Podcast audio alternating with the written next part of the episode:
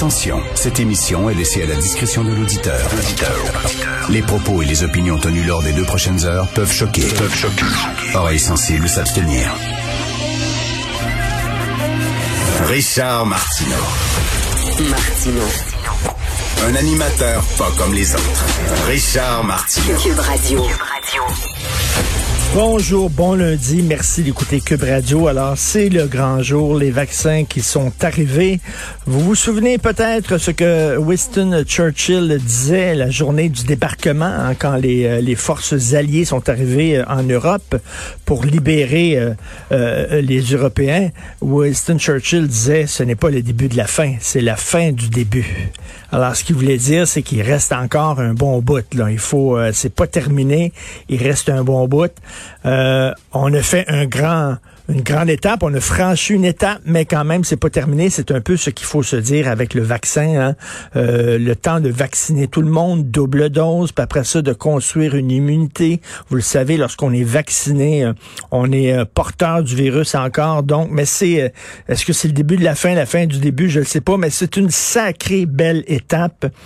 Euh, tiens, je vous invite à lire le texte de Jean-Denis Garon aujourd'hui dans le Journal de Montréal, le chroniqueur économique, qui dit qu'on s'est rendu compte cette année qu'il y, a- il y a des choses qu'on tenait pour acquis et que finalement, hein, ça prend pas grand-chose pour qu'on les perde, des libertés qu'on tenait pour acquis, qu'on pen- on pensait euh, que c'était pour toujours avec nous.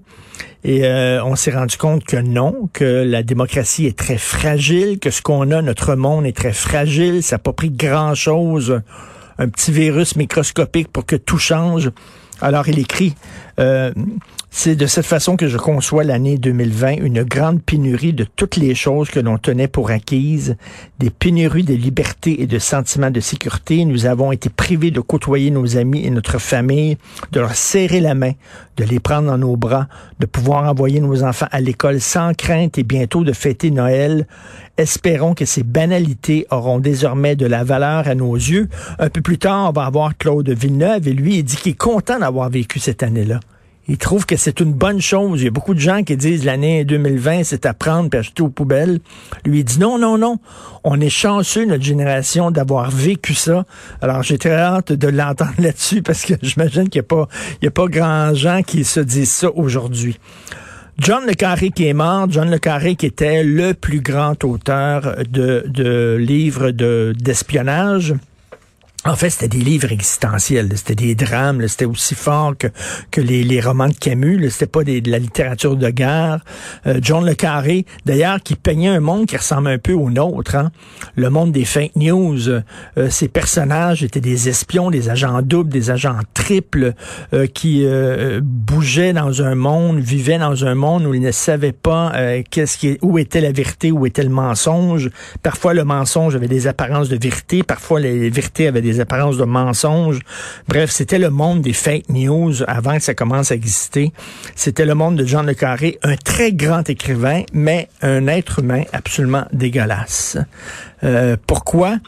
Rappelez-vous, lorsque Salman Rushdie a eu une fatwa contre lui, Salman Rushdie, le célèbre écrivain euh, euh, anglais d'origine euh, indienne, euh, Salman Rushdie qui avait écrit les versets sataniques, euh, qui était bon une, ça contenait, ce n'était pas que ça, ce n'était pas un pamphlet, c'était un grand roman fleuve, un roman complexe, très riche, mais bon, il y avait, il y avait une critique euh, de l'islam radical là-dedans.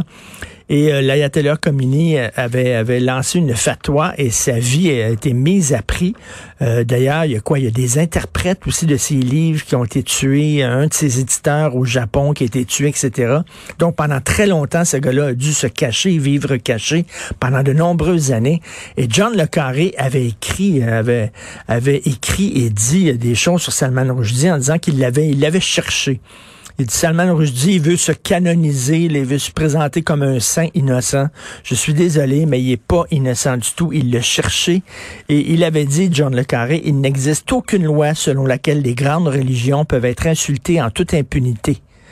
Bref, c'est-à-dire que si tu décides d'insulter une grande religion, euh, tu le fais à tes risques et périls.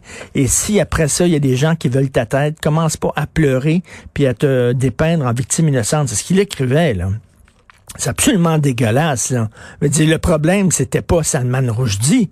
Le problème, c'était les coucous, les fous d'Allah qui voulaient avoir sa tête. Ce gars-là, sa vie a été complètement scrappé pendant, écoute, 10-15 ans, à peu près. Il couchait jamais à même place, et il y avait des gardes de sécurité, tout ça. Et John Le Carré avait, avait écrit ça. Salman Rushdie l'avait très, très, très mal pris. Euh, plusieurs années après, ils avaient fait la paix. Mais reste que John Le Carré, hein, ça montre, que beau être un artiste important, euh, tu peux quand même être un être humain dégueulasse. Alors, comme artiste, comme écrivain, au lieu d'être solidaire de Salman Rushdie, comme euh, l'ont été énormément d'artistes et d'écrivains à travers le monde, lui a dit non, non, non, le chercher qui ferme sa gueule. Absolument dégueulasse. D'ailleurs, parlant de ça, Caroline Fourest, que vous connaissez certainement, essayiste intellectuelle française, qui a publié un livre en 2020 qui est un de mes livres préférés, un essai vraiment incontournable, La génération offensée sur les petits lapins qui sont toujours offensés, offusqués, scandalisés, choqués, etc. À la moindre petite blague, vous devez absolument vous acheter ça comme cadeau de Noël cette année. Alors, elle a écrit un livre, un livre, un, texte très intéressant dans le magazine Marianne, où elle parle du procès de Charlie Hebdo et elle revient sur les gens qui ont toujours banalisé, minimisé euh, la menace islamiste en disant je vous en veux. Euh, elle parle de l'islamo-gauchisme, c'est-à-dire ces gauchistes qui euh, marchaient côte à côte avec des religieux radicaux. Et elle dit là-dedans aussi, là, elle règle ses comptes avec tous les gens qui ont permis justement à ce que l'islamisme radical euh, devienne si important en France et si menaçant. Et elle dit une phrase que j'aime beaucoup. J'en veux à ces artistes qui ne savent plus s'insurger que pour des causes sans risque. Et c'est tellement vrai.